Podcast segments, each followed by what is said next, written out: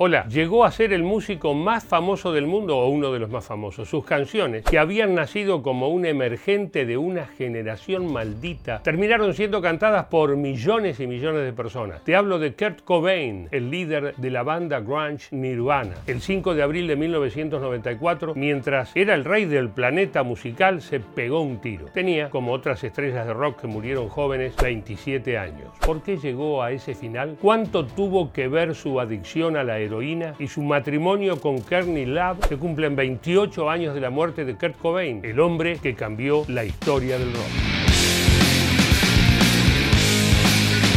Kurt Cobain nació el 20 de febrero de 1967 en el estado de Washington, en los Estados Unidos. Su familia tenía una formación religiosa muy rígida y desde muy chico él fue un rebelde. Sus padres se separaron cuando él tenía nueve años y eso marcó su vida para siempre. Según contó alguna vez en los años siguientes al divorcio, vivió en 28 casas diferentes. La infancia feliz había terminado.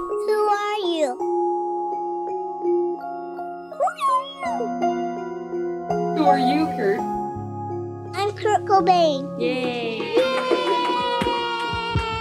Ni los padres ni los docentes sabían cómo lidiar con la ira que acompañaba al niño Kurt. El pibe estaba hecho un lío, un demonio, y el contexto no ayudaba. Desde finales de los años 70, Seattle y otras ciudades del noroeste de los Estados Unidos habían alcanzado altos niveles de desempleo y precarización en áreas que solían ser industriales. Los hijos de esos padres olvidados por el sistema eran quienes acumulaban toda la bronca. Había dos caminos posibles para canalizar esa furia, o más violencia o rock and roll. Cobain tuvo su primera guitarra a los 14 años. Enseguida intentó formar un grupo que lo acompañara a tocar la música ruidosa y catártica que él tenía en la cabeza. Primero encontró al bajista Chris Novoselic, con quien formó a los 18 años el primer germen de Nirvana. Pasaron varios bateristas. En 1989 la banda publicó el disco Bleach, que fue un pequeño éxito en radios universitarias. En 1990 se sumó a la batería Dave Grohl. Estaban para cambiar el rock para siempre.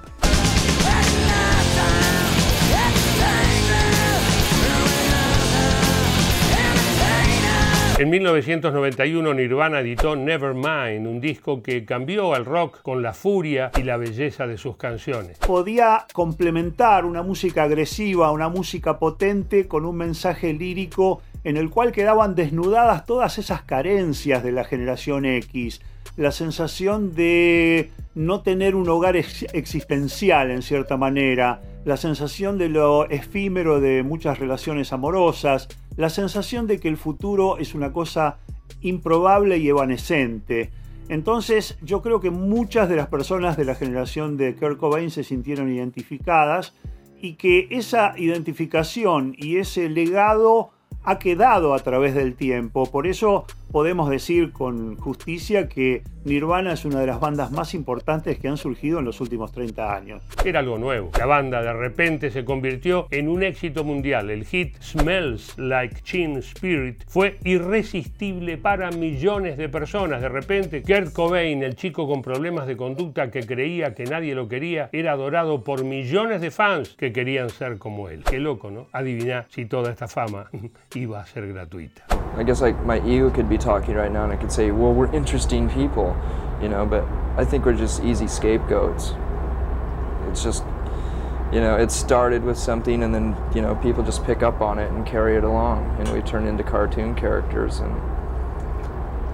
Mientras Nirvana estaba en la cima del mundo, Kurt Cobain se hundía. Su matrimonio con Courtney Love, también líder de una banda de rock, era un desastre. Tenía una hija recién nacida, pero ambos eran adictos a la heroína y la vida familiar era un caos permanente. Peleas, discusiones y más drogas. He wanted normalcy. He wanted the mom, the dad, and the kids and everything happy. But then he didn't. If anything's going to stop me from pursuing this rock and roll thing, it's going to be her. He wanted to build a home because his home and his family fell apart. We were all we had. Happy right now. He was searching for whatever made him feel like he wasn't alone. En pleno éxito de Nirvana y pleno caos personal de Cobain, la banda visitó la Argentina, tocó en un estadio Vélez repleto y el show quedó marcado para siempre como el peor show que haya dado Nirvana en vivo. ¿Qué pasó? De todo. Kurt Cobain estaba desconectado, como distraído, y sus compañeros no se comportaron mejor que él, para nada. Además, en más de una oportunidad hizo callar al público cuando cantaba el nombre del grupo. Y lo peor, varias veces amagó con tocar Smells Like Teen Spirit, el mayor éxito de la banda, el mayor hit de su vida, pero nunca lo tocó.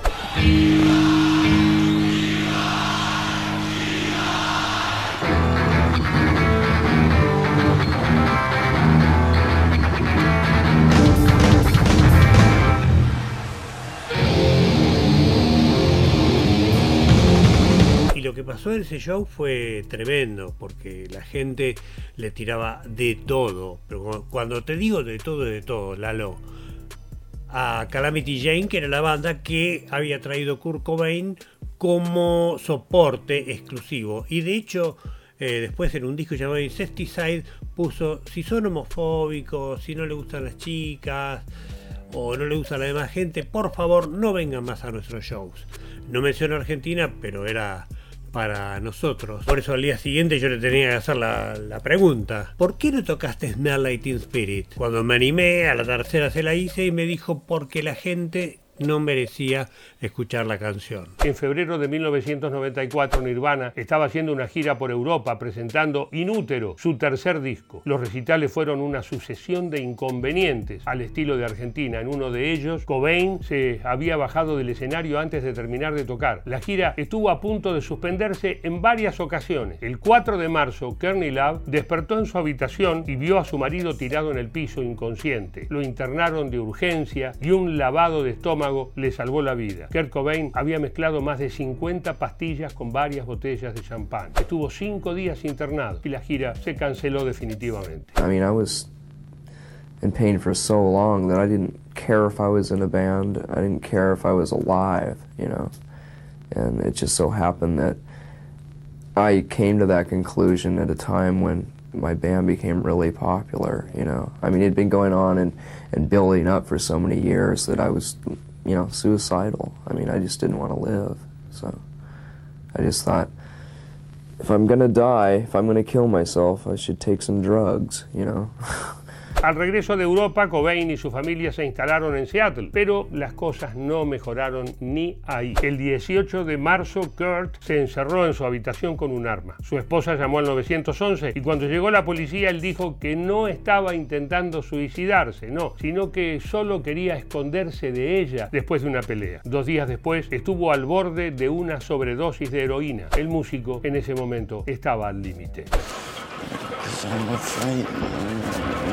I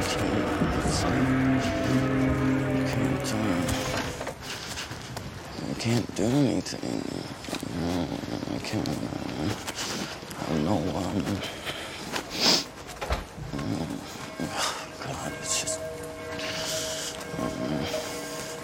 Después de los últimos incidentes, los compañeros de banda de Cobain, su esposa, Kearney Love, y hasta algunos directivos de la discográfica le exigieron que se internara para rehabilitarse de su adicción a la heroína. Él se negó primero rotundamente hasta que después terminó aceptando. La pareja se mudó a California para poder hacer el tratamiento. Los dos primeros días él parecía estar comprometido y enfocado con la recuperación. Al día siguiente se trepó a una pared, saltó a la calle y se escapó. Tomó un taxi al aeropuerto y volvió a Seattle. I saw him walk in maybe like around 11 or 12 at night, and I just said, Oh, hey, Kurt, come here for my birthday party. And he just kind of looked at me and went, No.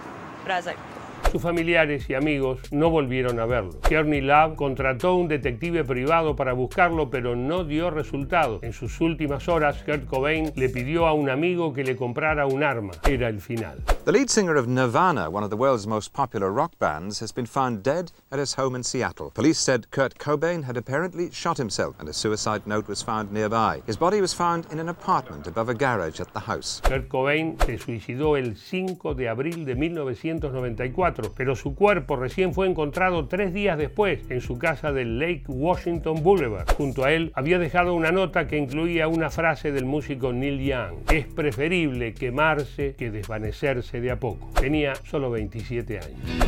Oh no.